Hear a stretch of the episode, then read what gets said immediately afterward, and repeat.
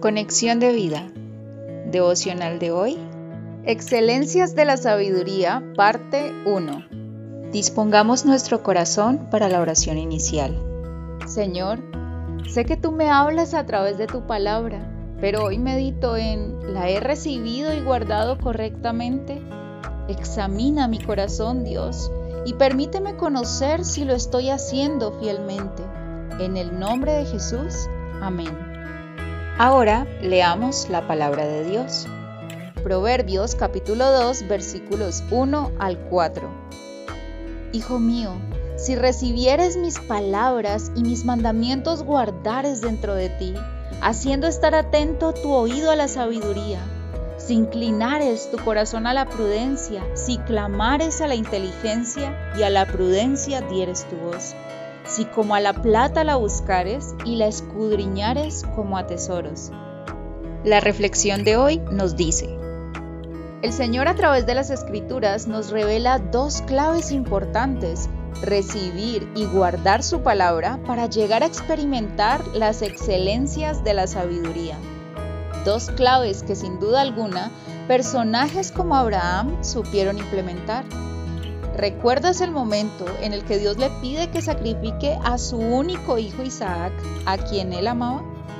Si observamos su respuesta, veremos cómo Abraham no solo recibió, aceptó, acogió la orden dada por Dios, sino también cómo guardó de manera intacta, sin alteración, el mandato del Señor, pues sin dudarlo obedeció sin importar sus propios razonamientos ni sus sentimientos, pues sujetó su voluntad humana a la voluntad de Dios.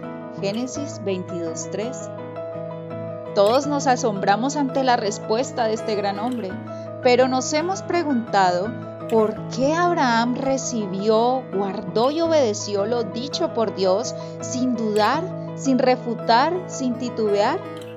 Y la respuesta es porque Abraham creía en Dios porque le conocía.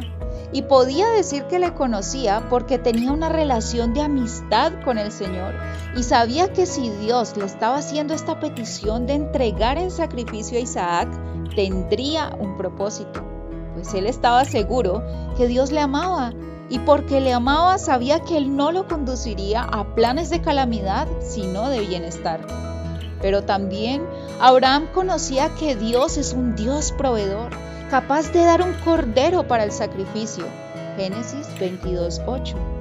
Y aún cuando eso no sucediera y el sacrificio se llevara a cabo, sabía que Dios era poderoso para hacer resucitar a Isaac aún de entre los muertos. Hebreos 11:19. Con este ejemplo podemos ver el problema que muchos de nosotros enfrentamos en la actualidad y es que nos cuesta recibir, aceptar y guardar sin modificar lo que Dios nos dice en su palabra porque no le conocemos.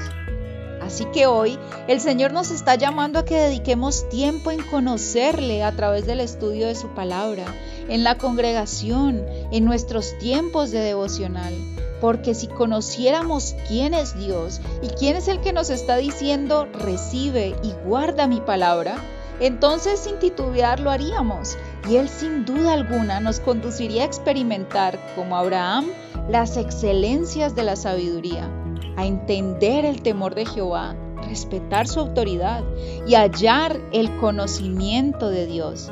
Excelencias que veremos en el siguiente devocional. Visítanos en www.conexiondevida.org. Descarga nuestras aplicaciones móviles y síguenos en nuestras redes sociales.